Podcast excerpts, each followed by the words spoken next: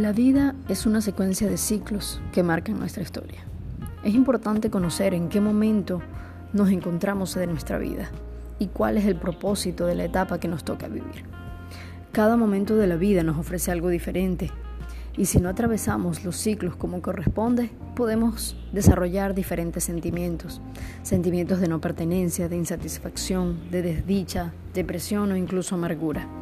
Esta sociedad parece tener demasiada prisa en que ciertas etapas de la vida pasen demasiado rápido. Vemos niños comportándose como adultos, adultos comportándose como adolescentes, incapaces de madurar o enfrentar la vida. Vemos adolescentes frustrados por no encajar en su entorno o estar sumergidos en personalidades tóxicas.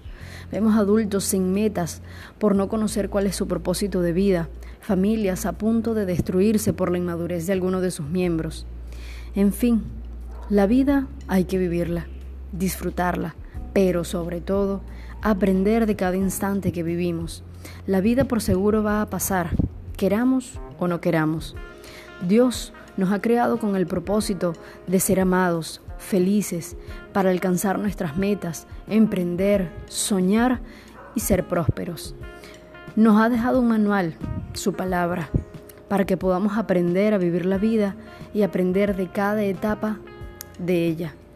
Reflexiona y asegúrate de estar aprovechando al máximo tu tiempo, de estar viviendo tu vida a plenitud, según el propósito que Dios ha dado para tu vida.